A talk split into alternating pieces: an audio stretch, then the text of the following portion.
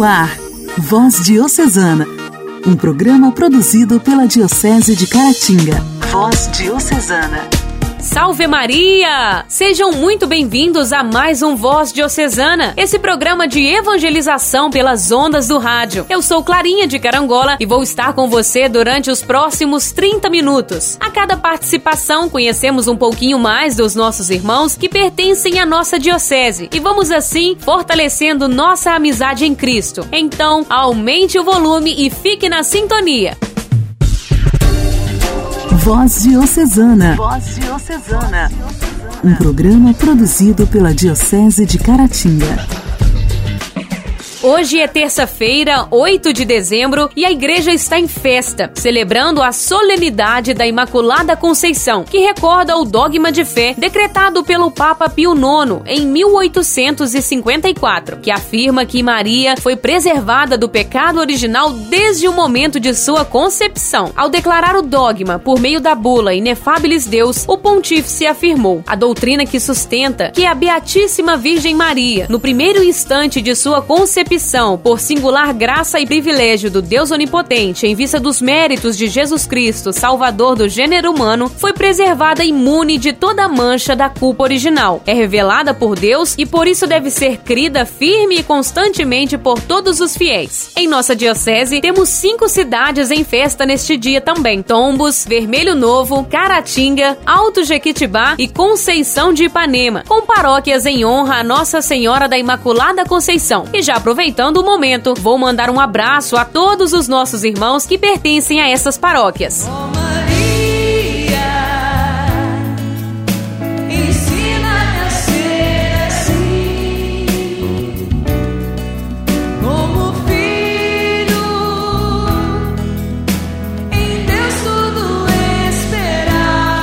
nosso bate-papo à luz da fé, vamos reproduzir mais um trecho da entrevista com Bruno Matos e Silva, que é consultor legislativo do Senado Federal e assessorou a CPI de Brumadinho, realizada no Senado em 2019. Padre Johnny, da paróquia Nossa Senhora da Conceição, nos conta como foi a novena de Nossa Senhora da Imaculada Conceição em tempos de pandemia. No quadro Nossa História, começamos hoje a conhecer a vida do servo de Deus, Júlio Maria de Lombardi, que será contada pelo padre Heleno Raimundo da Silva, de Manhuaçu. Temos ainda o Momento Mariano com o nosso querido Padre Marlone e a participação do ouvinte, que hoje vem de Ubaporanga. Ah, e agora temos uma novidade para você. Vamos disponibilizar um número de WhatsApp para você participar e falar o que acha do nosso programa, qual quadro você mais gosta, qual tema mais te marcou. Enfim, é o 032 99909 0905, tá bom? Facinho, né? 99909 0905. Esse telefone é da Rádio Educativa FM de Carangola, onde o programa é produzido. Então salva aí 032 999090905. A alegria do Evangelho. O Evangelho. Evangelho. Oração, leitura e reflexão. Alegria do Evangelho. Vamos ouvir o que o Senhor nos diz pelo Evangelho de hoje, proclamado e refletido pela irmã Maria de Lourdes Altera, do Instituto das Irmãs de Nossa Senhora das Graças.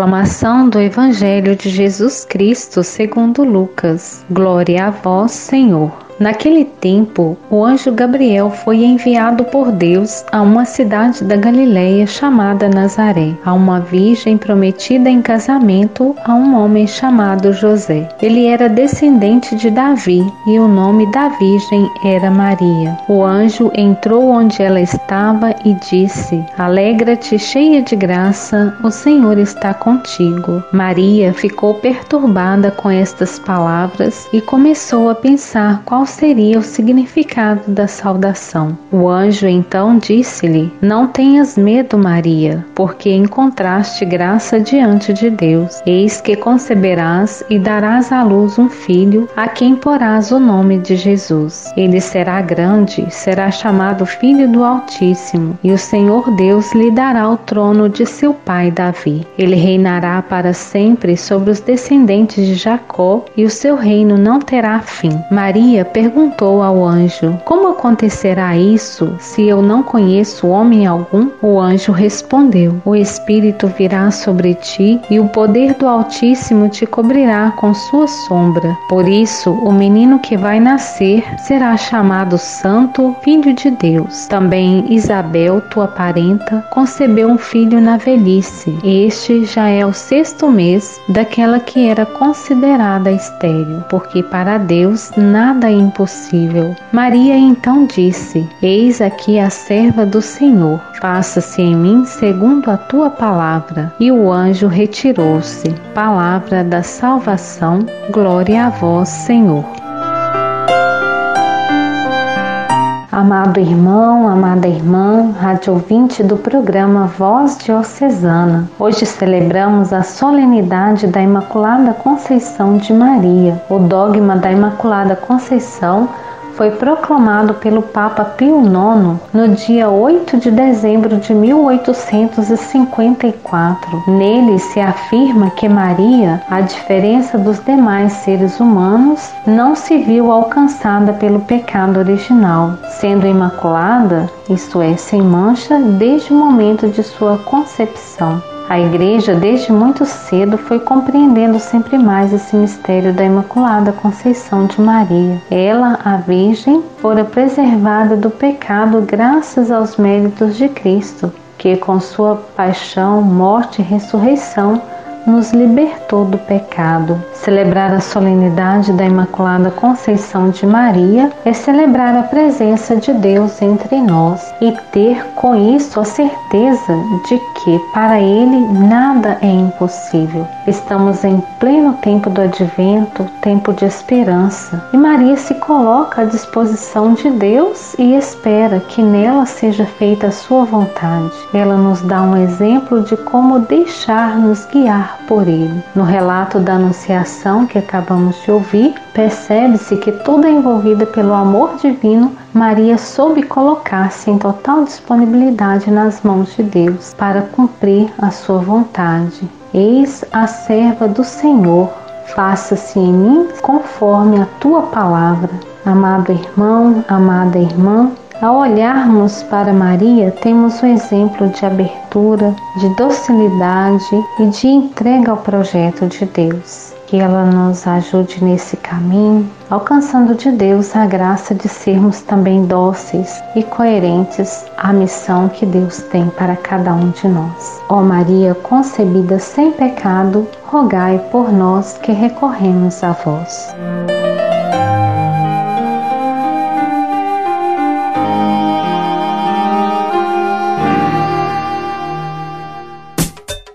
Diálogo Cristão. Temas atuais à luz da fé. Diálogo Cristão. Diálogo Cristão.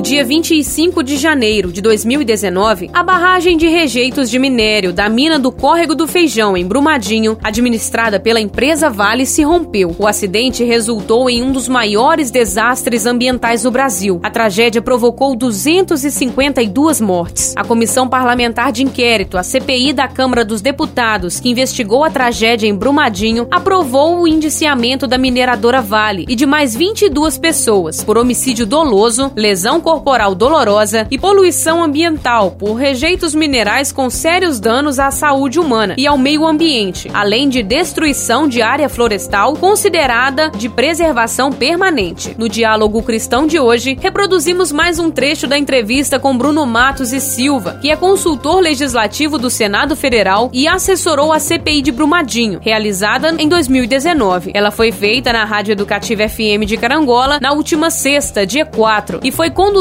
pelo padre Patrício Fialho, pároco no Santuário Santa Luzia. Acompanhe. Está com a gente o Bruno Matos e Silva. Bruno, é, seja muito bem-vindo. É uma satisfação enorme recebê-lo aqui em nossa emissora, recebê-lo em Carangola. Seja muito bem-vindo e o Bruno mesmo vai se apresentar aí para os nossos ouvintes. Bom dia, Padre Patrício. Bom dia a todos. Para mim é um grande prazer estar aqui na rádio. Eu sou consultor do Senado, sou servidor concursado do Senado, não sou vinculado a nenhum senador específico. Eu estou à disposição de todos os senadores e eu tive a oportunidade de assessorar a CPI de Brumadinho, que investigou algo que não foi um acidente foi um crime, que foi o rompimento da barragem Córrego do Feijão, na cidade de Brumadinho, e ela vitimou esse crime praticado pela Vale, vitimou mais de 200 pessoas, faleceram né, mais de 200 pessoas. Eu sou bacharel em Direito pela USP, né, Universidade de São Paulo. Fiz mestrado em Direito e Finanças em Frankfurt, na Alemanha. É, no Senado, a minha área de atuação é Direito Empresarial e Econômico do Consumidor,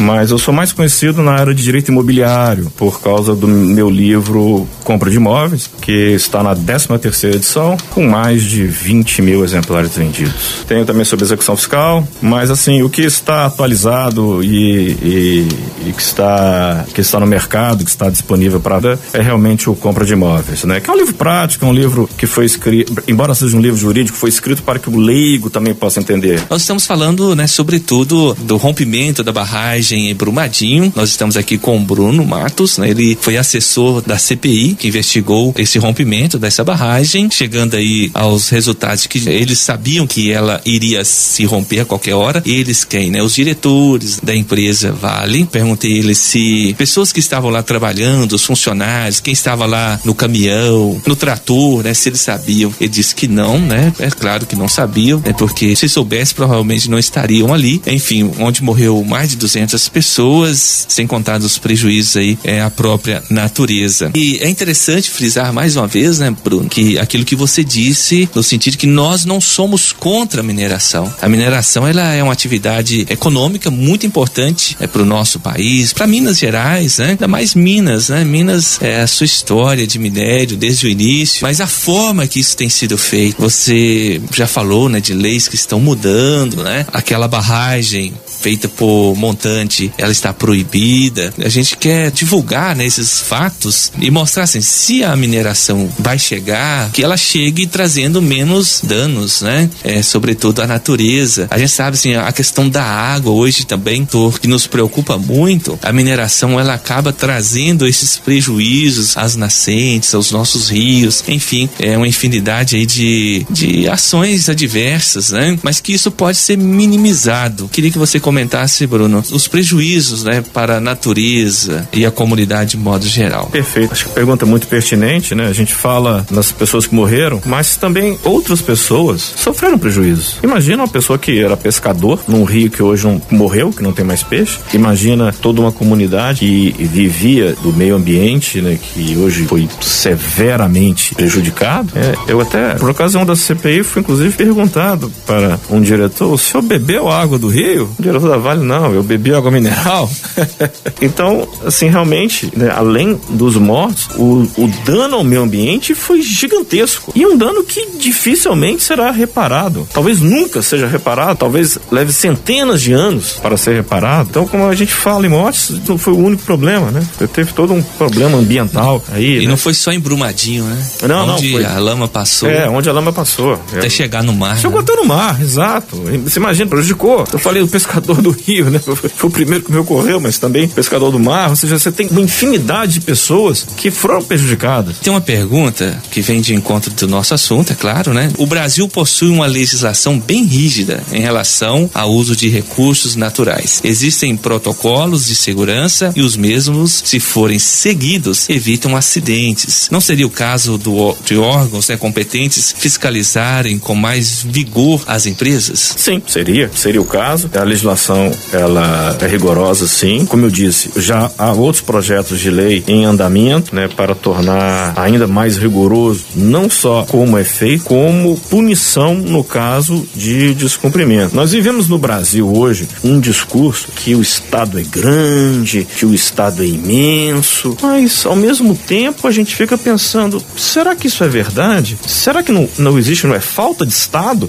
para fazer cumprir a lei? Para fazer com que esses protocolos de segurança sejam seguidos? Então, nesse momento que nós vivemos com todo esse discurso que o Estado é inchado, que o Estado é isso, o Estado é aquilo, eu acho o contrário. Eu acho que nós temos é que aumentar o poder do Estado para o bem, para que esses protocolos de segurança sejam seguidos, para que nós tenhamos um país melhor. Não é possível deixar tudo na mão das empresas privadas. Como eu disse, não sou contra atividades privadas, economia, mineração, não sou contra nenhuma atividade econômica lícita. Pelo contrário, sou favorável. Só acho que padrões mínimos de segurança que já existem devam ser obedecidos. E para isso é necessária a fiscalização, claro. Quando a gente fala das dos responsáveis, né, é, que foi um crime, os responsáveis por aquele acidente, é, você falou de alguns que foram presos, mas assim, eles estão pagando pelo crime? Eles estão sendo processados pelo Ministério Público. Se o judiciário lá condená-los,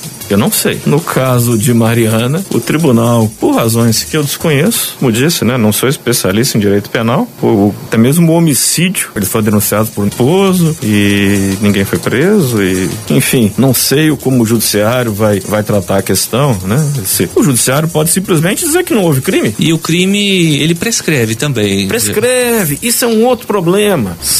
Se o crime é culposo, a pena é menor, a prescrição acontece mais rápido. A justiça é morosa. Daí a importância e houve esse consenso na CPI, sob relatoria do senador Carlos Viana, no sentido de que o Ministério Público deveria denunciar os diretores da Vale por homicídio doloso. O Ministério Público fez isso. Esperamos agora que o Judiciário cumpra a sua parte. Nós esperamos. Eu espero, posso dizer, seu padre Patrício, eu fiz tudo que eu pude como assessor da CPI. Fiz tudo que eu pude. O senador Carlos Viana fez tudo que ele pôde. Outros senadores também atuaram nessa CPI de forma exemplar, mas depende agora do Judiciário judiciário. Eu queria dizer o seguinte: nós estamos aqui trazendo fatos, né? Uhum. É, deixando assim a coisa bem clara, o que, que aconteceu, qual é a nossa posição diante da questão minera, da mineração. E eu acredito que quem está em casa pode também, pode não, ele tem a capacidade de fazer a sua própria avaliação no sentido assim, por que que essas coisas aconteceram, por que que é, essa morosidade, né, do cumprimento da lei. O ouvinte tem a capacidade também de fazer a sua reflexão e chegar assim a um, a tirar suas conclusões, né? É, então acho que isso é interessante também. Agradecer muito, Bruno, né, a sua disponibilidade em vir aqui. Tenho certeza que enriqueceu nossa rádio, enriqueceu nossos ouvintes, enriqueceu para a gente refletir mais e pensar o que, que nós queremos, como né, nós queremos essa questão da mineração, se ela vir, como ser feita. Né? Queremos, acima de tudo, né, que as áreas ambientais sejam preservadas, porque a gente sabe que isso é importante. Né? Eu que agradeço a oportunidade de estar aqui nessa cidade tão querida para mim, que é Carangola. Igreja, Igreja em Ação. Formação, CNBB, notícias, Vaticano, diocese, não paróquia, a minha Igreja fé. em Ação. Igreja em Ação. Padre Johnny José Vieira Leandro, da paróquia Nossa Senhora da Conceição, em Conceição de Ipanema, nos conta como foi a novena em honra a Nossa Senhora da Imaculada Conceição, como tem ficado a igreja e os desafios que passam em tempos de pandemia. Este ano de 2020, nós vivemos uma pandemia que tem assolado toda a humanidade. Tem sido um ano um tanto quanto diferente, né, em tudo aquilo que nós já tínhamos costume de fazer. É, em meio a essa pandemia que nós vivemos, nós celebramos aqui em Conceição de Ipanema a nossa novena em honra à Imaculada Conceição, que é padroeira da nossa paróquia. Tem me chamado muita atenção a participação das pessoas na novena, todas imbuídas de uma grande fé, de uma grande esperança, unidas justamente é através da oração por aquela que intercede a Deus por cada um de nós. Tem sido um momento forte na vida da nossa comunidade paroquial, né? Podermos celebrar juntos a Eucaristia lá dentro da igreja matriz. Também, né, eu escuto diversas pessoas dizendo ou nos mandando mensagem que rezam conosco de suas casas neste momento tão importante na vida de nossa paróquia. Então a novena esse ano, ela tem surpreendido, graças a Deus pela participação popular, seja dentro da igreja matriz, né, com toda a organização e cuidado necessário em vista do combate à Covid-19, seja também de suas casas. Para o dia 8 de dezembro, nós estamos ansiosos, porque apesar de nós não podermos fazer grande aglomeração, mas nós vamos fazer uma grande festa em honra à nossa padroeira. Nós organizamos agora para estes últimos dias um trido em honra à Imaculada Conceição em todas as comunidades de nossa paróquia e no dia 8 de dezembro nós estaremos todos em comunhão através da celebração. Na matriz nós teremos a celebração da Eucaristia às 19 horas e 30 minutos e nas nossas diversas comunidades nós teremos a celebração da palavra em comunhão com a nossa paróquia nesta festa tão bonita e grandiosa que nós fazemos em honra à nossa padroeira. Agradecemos a ela por ter nos conservado a saúde do corpo e da alma e pedimos a ela né, que interceda a Deus por nós e continue nos cobrindo com o seu manto, nos livrando de todos os males e conservando a nossa saúde. Nós também rezamos nesta novena da Imaculada Conceição para que ela interceda de junto a Deus o fim desta pandemia que nós enfrentamos. Então, tem sido assim dias maravilhosos de grandes graças na vida da nossa comunidade paroquial. Você que nos acompanha através deste programa Voz Diocesana pode também participar conosco através do meu canal no YouTube ou da minha página no Facebook, Padre Johnny Leandro. Contamos com a comunhão de oração de todos, que o Senhor Deus continue abençoando e fortificando a vida de fé de cada um de nós. Um grande abraço.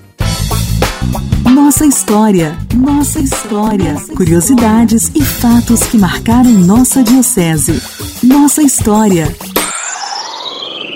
Sou o padre Heleno Raimundo da Silva, missionário sacramentino de Nossa Senhora, pároco da paróquia do Bom Pastor de Manhuaçura e Redoto. Sou também o administrador processo de beatificação, canonização do servo de Deus, Padre Júlio Maria de Lombardi. E a convite da voz diocesana, passarei a partir de agora a contar um pouco da história do Padre Júlio Maria de Lombardi, desde as suas origens lá na Europa, sua vida missionária na África e aqui no Brasil. Ele que está em processo de beatificação e canonização. Então agradeço desde já a equipe da Voz Diocesana pelo convite, pela oportunidade de apresentar à Diocese, sobretudo às gerações mais novas, a história deste intrépido missionário que durante 16 anos missionou em nossa querida Diocese de Caratinga. A participação de hoje é do nosso amigo Adair Rodrigues, de Ubaporanga. Alô, irmãos e irmãs da Voz Diocesana. Eu sou Adair Rodrigues, moro na comunidade São Vicente de Paulo, no Barracão. Minha paróquia é São Domingos de Guzmão,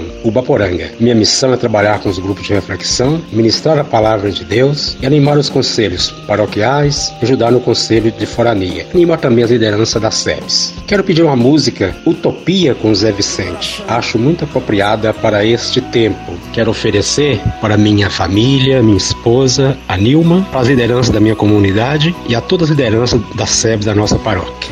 Um grande abraço. Quando o dia da paz renascer, quando o sol da esperança brilhar, eu vou cantar. Quando o povo nas ruas sorrir e a roseira de novo florir. Quando as cercas caírem no chão, quando as mesas se encherem de pão, eu vou cantar. Quando os muros que cercam jardins, destruídos em tantos jasmins, vão perfumar. Vai ser tão bonito se ouvir a canção cantada de novo. No olhar da gente a certeza de irmão,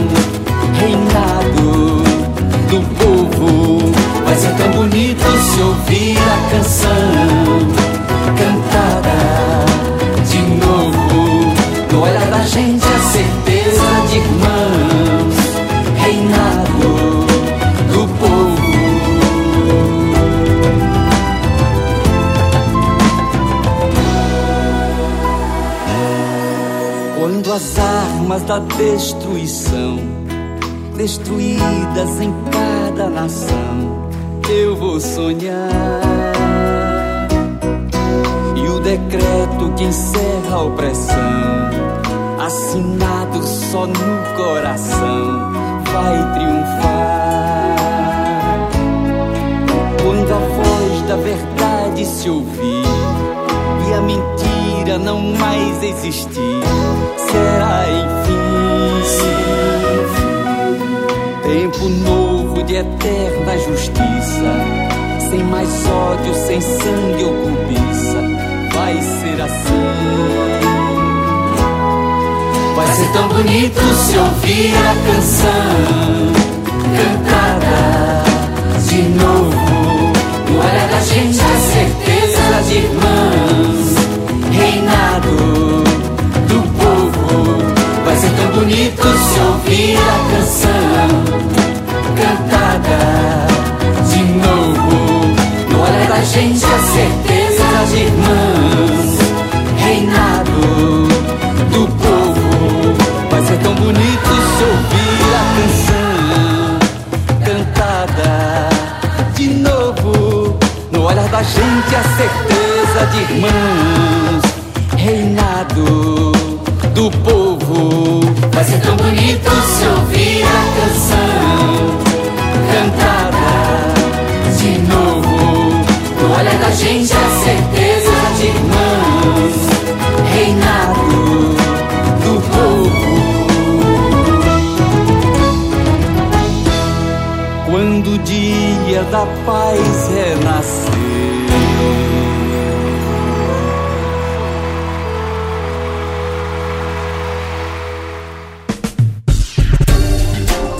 Voz Diocesana. Voz Diocesana.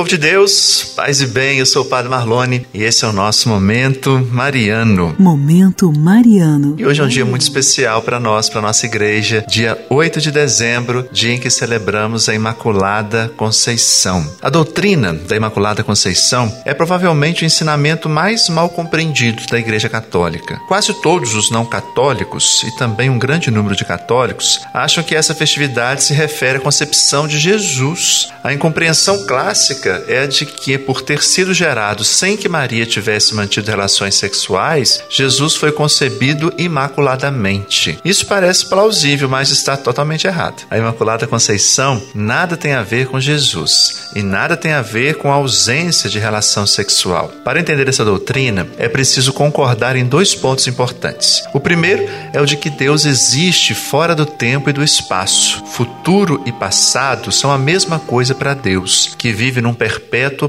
presente. O segundo é o de que Deus é capaz de fazer qualquer coisa. Com base nesses pontos, a doutrina da Imaculada Conceição afirma que a ação salvadora de Jesus, que ocorreria no que chamaríamos futuro, foi aplicada a Maria enquanto ela ainda estava no ventre de sua mãe. Ela foi concebida normalmente, mas existiu desde o princípio no estado de graça, que o resto de nós alcança graças ao batismo. Por isso, ela foi concebida de modo imaculado. Se você tem algum problema com essa doutrina, não se aflija, você está em boa companhia. Vários santos, incluindo São Tomás de Aquino, também se debateram com este conceito. Lembre-se apenas da afirmativa de Santo Agostinho, de que nem mil dúvidas fazem uma só descrença. E aí você ficará bem. E aí, alguma vez você pensou que depois do batismo tem as mesmas graças concedidas a Maria desde a sua concepção? E é preciso ter a certeza de que Deus é capaz de fazer qualquer coisa. Ficamos hoje por aqui. Um forte abraço. Feliz dia da Imaculada Conceição. Até nosso próximo encontro. Deus te abençoe.